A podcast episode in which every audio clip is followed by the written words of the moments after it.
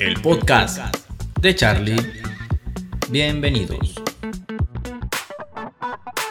Buenos días, buenas tardes, buenas noches. Bienvenidos una vez más al podcast de Charlie, a mi podcast. Ya vamos al episodio número 12. Y esta vez, pues, a los que siempre están ahí pendientes de los episodios de mi podcast, que saben que los subimos todos los lunes a las 7 de la mañana y en, YouTube y a las 12 de la medianoche, o sea, 7 horas antes eh, a Spotify y al resto de plataformas de audio, pues quiero pedirles una pequeña disculpa por subirlo hasta hoy, pero el día que lo estaba intentando grabar hubo un percance ahí que estaba ya fuera de mi alcance y se me hizo prácticamente imposible grabar. Pero bueno, ya estamos de vuelta. Eh, episodio 12, increíble. Después de cuatro meses he apagado el podcast. Ya estamos de vuelta de manera consecutiva. Seis episodios, creo que un poco más de un mes. Y bueno, ya entrando en materia. O bueno, no entrando directamente al tema. Antes de entrar en el tema, quería primeramente agradecer la buena recepción que tuvo el episodio anterior, el episodio número 11 con nuestro invitado Lex.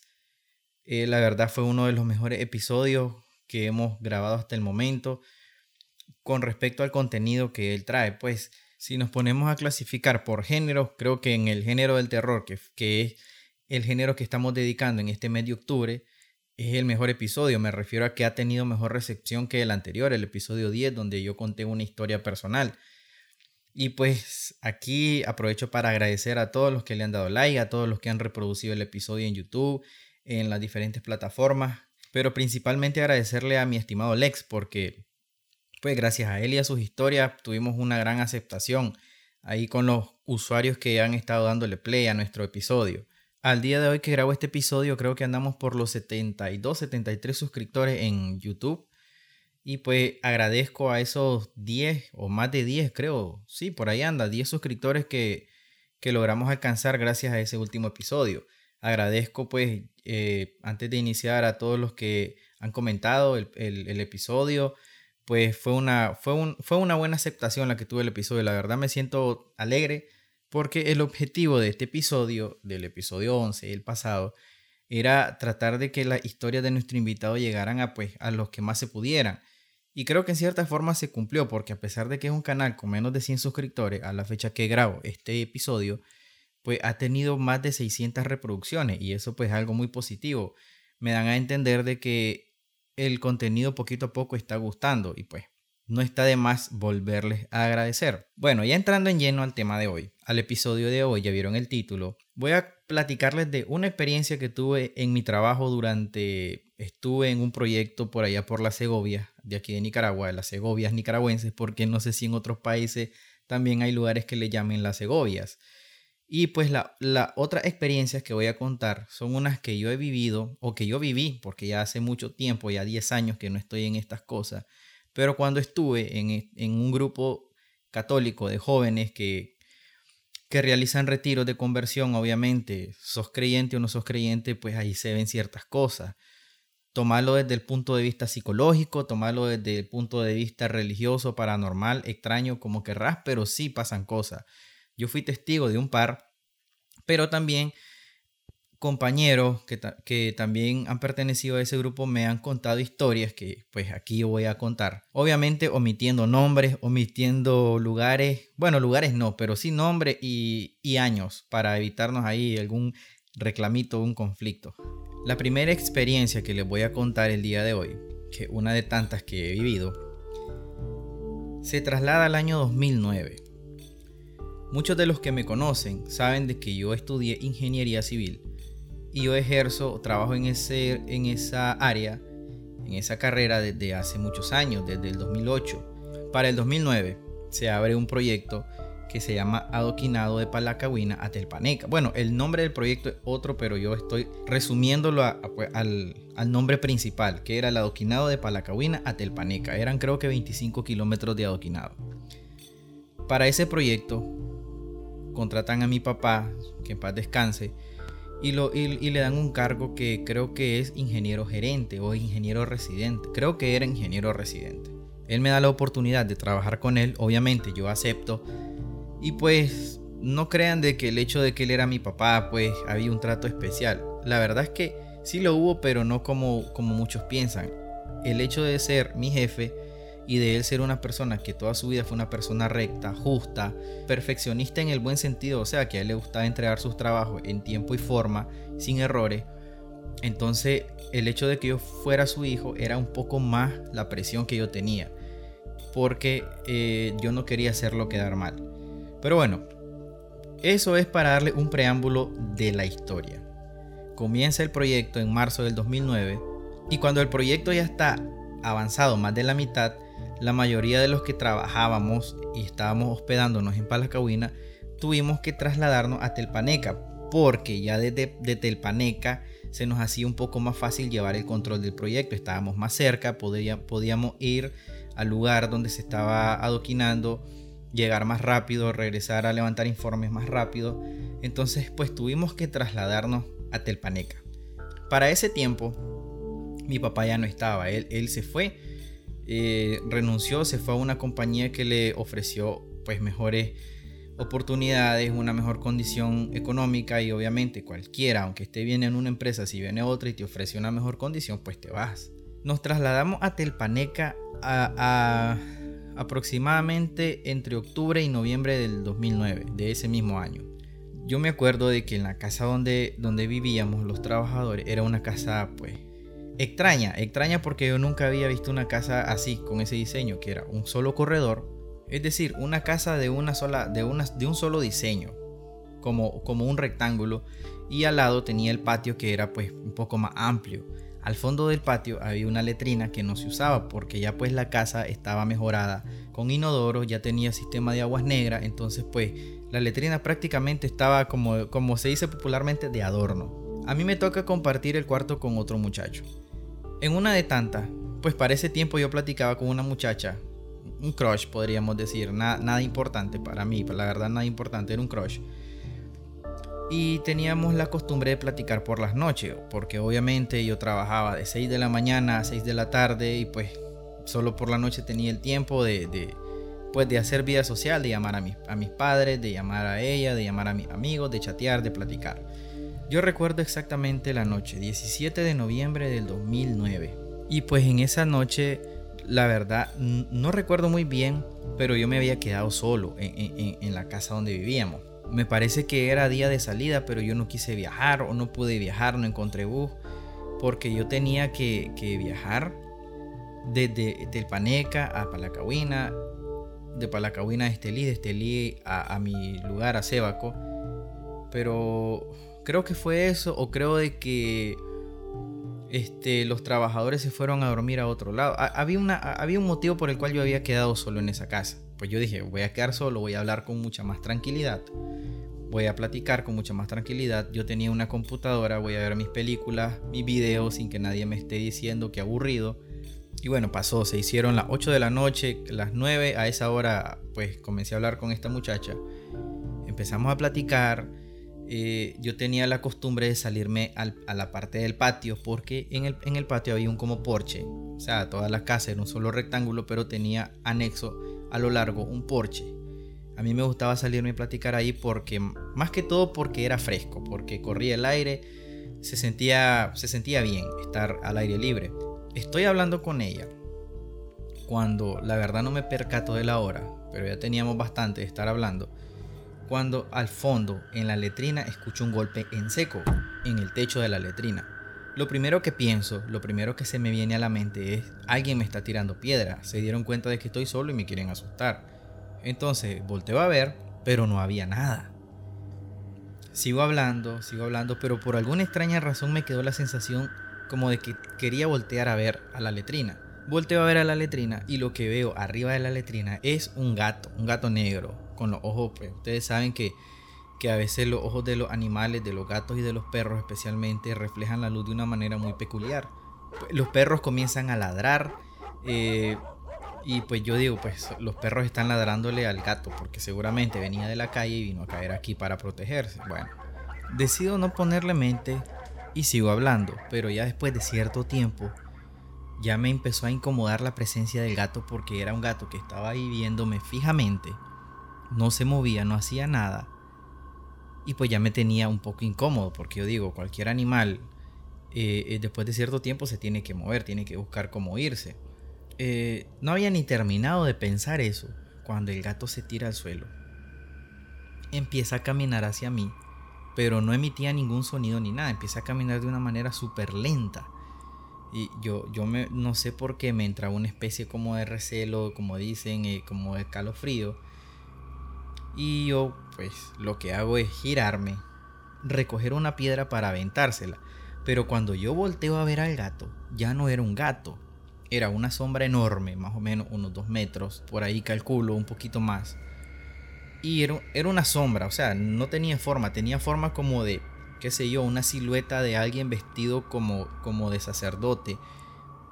Y en la cara dos puntos brillantes como dos, como dos cigarros encendidos. Así sin exagerar. Cuando yo veo eso, yo me, quedo inmóvil, me quedo quieto, no sabía qué estaba pasando. Eh, recuerdo de que yo escuchaba que la persona con la que estaba hablando me decía, ¿qué te pasó? ¿Qué te pasó? Y yo estaba así, asustado, no sabía cómo reaccionar. Y lo que alcanzo a hacer es decirle, te llamo luego. No sé si corté la llamada o no, pero yo aventé el teléfono a como pude, no sé cómo hice, a como pude logré sacar fuerzas de mí, logré moverme pasito a pasito, lento, pero cuando yo entro a la casa y cierro, eh, pongo sillas, pongo, pongo un montón de cosas en la puerta para que lo que sea que estaba en el patio no la atravesara. Desde, pues yo creyendo, creyendo de que eso se iba a detener así. Pero ya estando dentro, dentro de la casa, como que recupero un poco la fuerza y, y salgo corriendo hacia el cuarto. Me encierro en el cuarto, creo que no cerré bien la puerta y me tiro a mi cama. Me, cobijo, me pongo la cobija, me tapo de pies a cabeza con la cobija y yo estaba temblando. Estaba temblando horriblemente, no sabía qué hacer.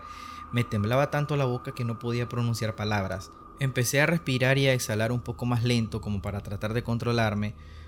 Como siempre, cuando a mí me pasan esas cosas, trato de buscarle la lógica. Y pues mi lógica era, estaba cansado, ya era noche, seguro tuve alguna alucinación y eso me empezó a calmar. Buscarle la lógica a este tipo de eventos a veces te calma. El problema es cuando no le encontras la lógica. En vez de calmarte te alteras más. Pero bueno, en mi caso, la lógica hizo que me calmara un poco. Eh, bueno, yo soy un creyente católico, crecí en esas creencias, mis padres me inculcaron esas creencias y entonces empecé a hacer un montón de oraciones que yo me sabía. Pues en el transcurso de que estoy haciendo esas oraciones, esas oraciones yo me estoy quedando dormido cuando de repente escucho que algo se cae en el suelo. O sea, yo escucho como que la puerta se entreabre y escucho que algo se cae al suelo. Me volví a llenar de miedo, pero ahí nomás pensé, debe ser el muchacho que se regresó de donde estaba y viene a dormir. Entonces pues me volví a calmar y me quedé dormido. No supe a qué horas me quedé dormido. Al día siguiente, era un día, ya recordé, era un día feriado y entonces la mayoría de, los trabajadores viajaron, otros decidieron quedarse para ir a, las fiestas que habían o no sé qué era lo que había. Y pues regresaron de madrugada. Uno de ellos era el, compañero de cuarto que yo tenía. Pues al día siguiente yo me despierto, ya era tarde, eran como las 8 de la mañana. Yo escucho una bulla en la cocina. Eh, eh, recuerdo lo que viví, pero pero ahí nomás dije, es un sueño, fue una alucinación porque estaba desvelado. Pues agarro fuerza, salgo a la cocina y miro que era la señora de la limpieza. Entonces lo primero que ella me dice, disculpe, me dice, es que usted sabe que yo tengo la llave, pero yo estuve golpeando y yo pensé que usted también había viajado, se había ido, entonces entré.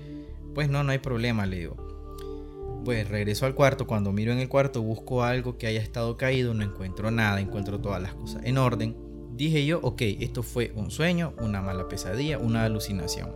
Entonces procedí a, bañarme, a alistarme porque pues quería aprovechar el día para adelantar trabajo.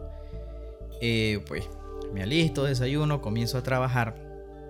En eso llega el compañero de cuarto con unas compras diciendo ya voy de viaje, me voy para mi ciudad, regreso en no sé cuántos días. Pues yo está bien, que te vaya bien. Pero en eso él me dice, por cierto, me dice, fíjate que anoche yo vine en la, madrugada, dice, y andaba un jodido gato negro aquí adentro, dice. Entonces cuando yo abrí la puerta, el jodido salió en carrera a saber que andaba cazando en la, en la cocina algún ratón o, o dejamos comida y el jodido saber cómo se metió, dice, y, y la dejó pellizcada. Pero cuando yo abrí la puerta de enfrente, me dice, el gato salió en carrera, dice. Cuando él me dice eso, a mí me da un, un escalofrío bien feo, pero me quedo callado. Luego él sigue contándome. Después entré al cuarto dice, y fíjate que estaba tu talco, estaba tu talco caído, me dice. Pues yo lo recogí y, este, en, la parte del suelo donde, donde cayó el talco, habían las huellas del jodido gato, seguro entró al cuarto también, me dice. Cuando, cuando él me dice eso, mi cabeza explotó casi literalmente porque se me soltó un dolor de cabeza horrible, porque me di cuenta de que lo que había visto no había sido una alucinación, algo pasó ahí, algo andaba ahí que no supe.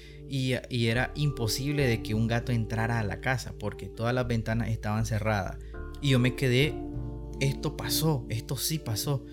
Cuando pues pasa esto, él, él me dice lo que encontró cuando llegó y, yo empiezo a asimilar todo y empiezo otra vez a buscarle la lógica que por más que le buscara no encontraba. Me, me dio un dolor de cabeza y un mareo horrible que yo dije, bueno, me voy a acostar, me siento mal. Eh, la señora me tocó la frente y me dice, usted está con calentura, me dice, ¿no, no será que le cayó mal algo? No sé, le digo, ahí se me va a pasar. Pues la señora me hizo el favor, me compró una, una pastilla para los síntomas, pero yo ese día yo la pasé mal. Recuerdo que hice maletas y a mediodía yo busqué cómo irme. Pedí ride, me dieron ride, llegué hasta, hasta. En Palacahuina eh, tomé un bus a, a Estelí, de Estelí a Sebaco. Regresé creo que a los 3-4 días al proyecto porque como les digo era feriado, no recuerdo de qué, pero habían 4 días feriados. Creo que era salida de proyecto. Eh, pegaron las salidas del proyecto con los días feriados, entonces teníamos varios días libres. Por eso yo pues a los 4 días yo regresé ya más tranquilo terminó el proyecto. Miren esto, termina el proyecto en junio del 2010. Yo salgo del proyecto. Al siguiente año, a finales del 2011, me vuelven a convocar a un proyecto en el mismo pueblo. Yo regreso al pueblo y pues en, este, esta ocasión tuve la oportunidad de hacer amistades con muchas personas que en, mi anterior proyecto no pude porque pues yo trabajaba con otra empresa privada, pero esta vez trabajaba directamente este, al MTI, al Ministerio de Transporte e Infraestructura, por medio de unos proyectos que se llaman módulos comunitarios. Entonces yo entablo amistades con muchas personas de Telpaneca y se da la oportunidad de platicar con una, con una señora donde yo vivía y yo le pregunto por la casa donde vivía antes.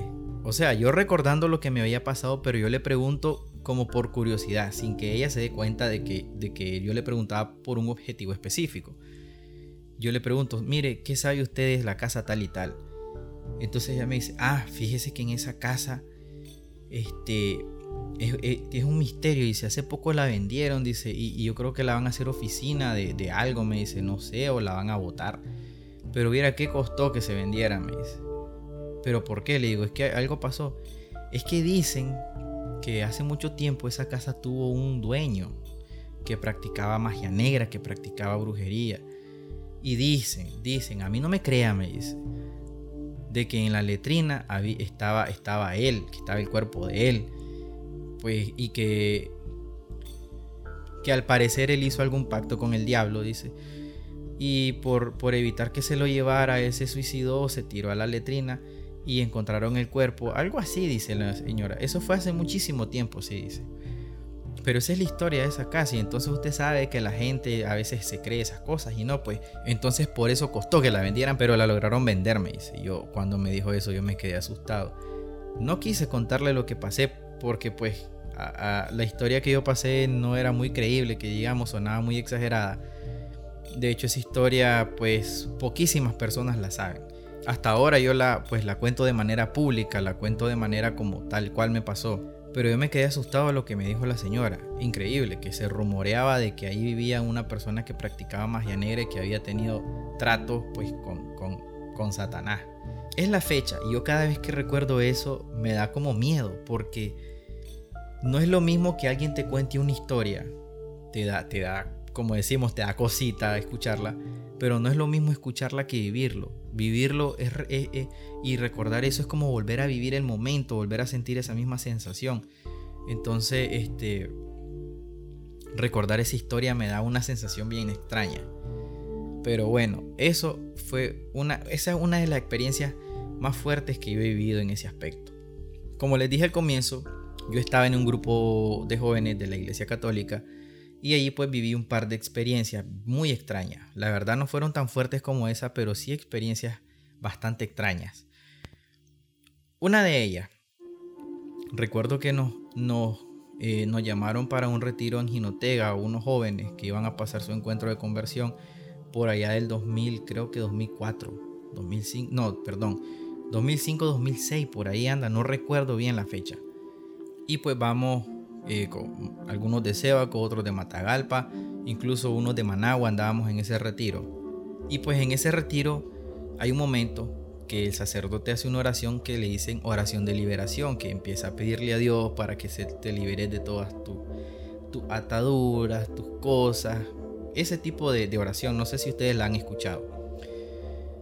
Eh, a nosotros el director del retiro nos pide que nos hagamos alrededor de todos los que están ahí viviendo el, el retiro y yo quedo de frente a unas muchachas, pero cuando el sacerdote empieza a pedir liberación por algo específico, una de las muchachas empezó como a moverse de una manera extraña, como, como queriendo girar la cabeza, eh, pero de una manera muy extraña. Bueno, cabe recalcar de que cuando inicia la oración el sacerdote les pide a todos que bajen la cabeza, que agachen la cabeza y cierren los ojos. Bueno, la muchacha comienza a hacer ese, ese movimiento extraño. Y lo que hace es que abre los ojos, abre grande, me queda viendo fijamente, me queda viendo fijamente, me, me entró miedo. Y ella soltó una carcajada bien fea. Cuando me quedó viendo directamente, soltó una carcajada horrible. Y entonces a mí me, me dio miedo. Cuando, cuando a mí me pasa eso, yo volteo a ver al sacerdote, volteo a ver a los directores del retiro y me hacen la señal de que apártate de allí, quítate de allí. Y pues el sacerdote sigue con la oración, pero se pone de pie y se acerca a la muchacha, le impone las manos a la muchacha y la muchacha cayó desmayada. No sé si quería convulsionar, la verdad es que yo no estaba percatándome porque ya me había entrado miedo. Y pues pasó. Esa es una experiencia que tuve. Recuerdo de que al comienzo de la oración, antes de, iniciar, el sacerdote nos dijo, vean lo que vean, manténganse orando, no tengan miedo, porque eso es bastante pues pueden ver cosas que, le pueden, que les pueden perturbar un poquito. La verdad a mí me perturbó mucho eso que viví, pero pues pasó. Otra vez, otra experiencia que tuve fue en un retiro de ese mismo grupo, pero en un lugar que se llama La Cartuja en Matagalpa. Recuerdo que era de noche, todos estaban acostados. Eh, en esos retiros se acostumbra de que los muchachos y las muchachas que andan por primera vez viviéndolo hagan bulla, hagan alboroto, hagan de todo, pero después caen por su propio peso. Recuerdo que eran como las dos y media de la madrugada y yo me levanté al baño a orinar. En la cartuja las puertas son, las puertas del baño son como de, un plástico pues, especial para baño. Y entonces yo recuerdo de que yo entraba a orinar y este, estaba la luz encendida y por alguna extraña razón yo volteo a ver a la puerta y yo miro que pasa una sombra. Eh, yo, yo no digo nada, termino de orinar, veo que vuelve a pasar la sombra eh, cuando yo, yo abro la puerta, salgo, me lavo mi mano, salgo al pasillo, no miro que no, no, miro, no miro a nadie levantado. Todo el mundo estaba dormido. Eh, andaba creo que un guardia de seguridad, pero el guardia de seguridad andaba por la parte de afuera de ese local. Y este, cuando yo salgo y, apago la luz del baño, escucho que azotan la puerta de, del baño donde yo estaba, porque es un baño, como decirle, un baño, un baño comunitario, o sea, un baño grande con con varias, varios bañitos por dentro, no sé cómo decirlo ahorita. Entonces, en el, en el, en el que yo estaba, azotaron la puerta duro. Cosa de que a mí me, me asombró porque yo cerré la puerta. Bueno, pasó, no le puse mente, me fui. Y este, al día siguiente estaban comentando de que una muchacha se levantó y sintió una presencia, etcétera, etcétera, cosas así. Esas son las dos experiencias más fuertes que he vivido yo en esos retiros. Hubieron otras, por ejemplo, yo a veces, yo creo que un par de veces canté, estuve en el coro de esos retiros. Y este, curiosamente, cuando el padre hacía las oraciones de liberación, el audio empezaba a fallar. Se, le, como cuando sintonizas una radio y se te mete una interferencia, así, cosas así, se le metió, se le metió una cumbia, entonces yo lo que hice fue apagarlo, porque estaba interrumpiendo pues, el proceso de oración y cositas así. Eh, de repente que se caía una escoba o este, estaban todos agachados y como que alguien arrastraba una silla, volteaba a ver y todas las sillas estaban intactas. Entonces, esas cosas siempre pasaban específicamente cuando el sacerdote hacía la oración de liberación. Y pues esa experiencia estuve yo en esos retiros. Pero tengo amigos que también han servido por mucho más tiempo en ese grupo y en esos retiros. Yo solamente creo que en 3, 4 serví.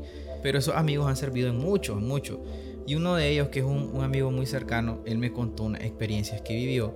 Y pues otro amigo las confirmó. O sea, él no me estaba exagerando ni me estaba mintiendo. Otro amigo de, que, de él me las confirmó. Y una de esas que me contó fue en ese mismo local de la Cartuja. Dicen que para, para un retiro que ellos andaban, andaban muchos muchachos que se, que se rumoreaba de que habían practicado pues cultos contrarios a lo que son los cultos buenos, es culto satánico, pues no quería decirlo, pero lo dije. Y entonces él cuenta de que en una de esas noches, porque esos retiros son de tres días, dos noches, él se levanta al baño y este, cuando él llega al baño, él mira a alguien colgado en una de las puertas del baño. y contarlo me da miedito porque yo estuve ahí. Y dice que él pues se llena de miedo, pero lo que hace es regresarse e ir a avisarle al sacerdote. Cuando el sacerdote llegó, él no vio nada, pero pues, hizo una oración. Otra que me cuenta él, ya él, pues para ese tiempo, él era pues un servidor como mucho, pero otra que me contó él ya era uno de los directores del retiro. Dice que, que él en su cuarto, porque a los directores les dan cuartos aparte, este, él empezó de repente sintió frío y sintió un olor horrible a putrefacción. Era la madrugada también y pues dice que él empezó a hacer una oración y empezó a regar con agua bendita y se calmó el asunto. Otra que me cuenta que este no fue en la Cartuja, ese fue, no sé si en el lado de Matiguá, del, Río Blanco, por ahí esos lados de Matagalpa. Hicieron una oración, estaban haciendo un retiro de conversión para los muchachos, pero la oración de liberación la hicieron en la capilla, porque pues generalmente cuando se hacen en la Cartuja esas oraciones se hacen en un salón o en la capilla, pero pues cuando les tocó ese retiro que no fue en la cartuja fue meramente en la capilla.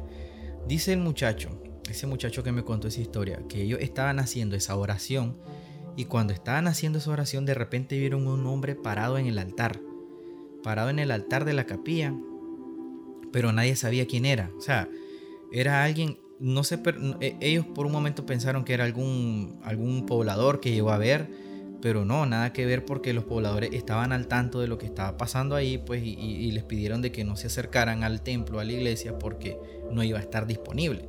Pero ellos vieron a un hombre alto, dice, grande, con un bastón, y que cuando el, sacerdote seguía orando, orando, el hombre dio dos pasos. Dice que cuando dio los pasos era él cojeaba y se apoyaba con su bastón, y dice que él hizo de seña que no, no supieron cómo interpretar ese no. Pero pues todos los servidores agacharon su cabeza y siguieron orando. Cuando voltearon a ver de vuelta ya no había nadie. Entonces pues son, son experiencias curiosas que te ocurren en ese tipo de cosas. Y como, como les dije al comienzo, creas o no creas, eh, digas que son situaciones paranormales, que son situaciones raras, que es la psicología, que es la mente pasan porque pasan. como les digo, a mí me tocó vivir unas cuantas. Las que me contó este muchacho también están bastante fuertes. Y pues hay muchas otras. Recuerdo que ese otro muchacho que les cuento también era parte de un coro. Y dice que a él le pasaba lo mismo. Cuando él empezaba a cantar una canción que fuera acorde a, la oración que estaban haciendo, se le apagaba el audio, o se le, se le metió una interferencia, como les digo, como de radio y cosas así. Incluso dice que un día hasta un palo de mayo se le metió a la radio, a, perdón, al audio y tuvo que apagarlo. Y yo creo que cuando una iglesia o una denominación religiosa, sea católica o sea evangélica, cuando practica este tipo de retiro de conversión, siempre van a vivir este tipo de experiencia. Ustedes saben de que asisten personas pues que no saben su vida espiritual cómo está. No saben si andan más o menos, si andan mal, si andan bien entonces siempre suelen haber manifestaciones, como les digo, desde el punto de vista del, creyente. Yo sé que hay muchos que no creen en estas cosas. Eh, creer y no creer pues es una opción, es una opción que vos tenés derecho y nadie te va a, juzgar, pero de que pasan, pasan, sea cual sea el motivo, pasan. Y yo he sido testigo. Y bueno, esas son unas cuantas historias que les quería contar en este episodio 12 episodio dedicado al terror, episodio dedicado, perdón, mes dedicado al terror, historias que podrían catalogarse como verídicas, aunque pues Para esos tiempos no, no había manera de documentarlo, ahora sí se puede documentar, pero la palabra mía y la de mi amigo pues creo que podría ser más que suficiente para que se tomen como verídicas porque pues como les digo, yo soy una persona muy escéptica en estas cosas. Al día de hoy he vivido tantas cosas, tantas experiencias y sigo siendo escéptico. Digo, existirá, no existirá. Yo siempre soy de las personas que está buscándole la lógica a este tipo de eventos. Porque no me gusta quedarme en lo primero, porque me lleno de miedo, me lleno de temor. Incluso he optado por, por, enfrentarla. Si, si tengo una, una, una experiencia de este tipo, trato como de enfrentar para demostrar, ah, ves, no era lo que yo pensaba. Pero hay veces de que no, hay veces que sí me lleno de miedo y pues trato de como de alejarme de cuando, cuando me pasan esas cosas. Si ustedes me están escuchando aquí en YouTube o aquí en Spotify, si pueden comentar alguna experiencia que hayan tenido así parecida, pues tienen toda la libertad de hacerlo. La verdad es que más de alguna persona ha tenido experiencias así increíbles que muchas veces no, no te atreves a contarlas porque pensás que no te van a creer o vos mismo decís, yo estoy loco, ni yo me la creo, pero pues no está de más que nos platiquen sus experiencias. Sería interesante leer qué onda, cómo han, cómo han vivido, cómo han logrado salir, cómo han logrado superarlas o, qué tipo de experiencia han tenido. En mi caso les digo, he tenido esa experiencia, he tenido muchas más que a ver si me da tiempo de contarlas. Espero, estoy coordinando con un amigo para ver si él también viene al podcast de manera virtual y él también nos cuente su experiencia porque él ha tenido, pues él, escuchó el episodio anterior y me dijo, está muy bueno, me gustó, yo también tengo unas experiencias, quiero que platiquemos. Y yo le dije, pues si vos ya está invitado desde hace mucho al podcast, le digo. Entonces solo estamos cuadrando agenda, por así decirlo. Porque él trabaja de día igual que yo y en la noche a veces hacemos trabajo. Entonces estamos cuadrando un día para ver si logramos grabar. Pero ya hoy el episodio llega a su final le agradezco a los que llegaron hasta este punto del episodio. Muchas gracias por escuchar. Muchas gracias a los que van a opinar y de vuelta les pido disculpas porque lo estoy subiendo pues no el lunes, sino después. Puede ser martes, miércoles, no sé cuándo lo voy a subir. Pero como les dije, son situaciones que a veces uno no tiene el poder para, para evitar que pasen y tuve que dejar de grabar. Me puse a hacer otras cosas porque se me hizo imposible. Nuevamente agradezco a los que estuvieron aquí, a los que escucharon, a los que han estado escuchando todos los episodios. La verdad es que para mí no existen palabras de agradecimiento porque ya pues yo me imagino, a lo mejor digo yo, a finalizar el año ya llegamos a los 100 suscriptores, espero, ¿verdad? Pero muchas gracias a los que me escuchan, a los que ven el podcast en YouTube, lo escuchan en Spotify. Muchas gracias, él agradezco siempre estar aquí presente y pues nos seguimos viendo y escuchando en la próxima. Bye bye. Esto fue el podcast de Charlie. Hasta la próxima.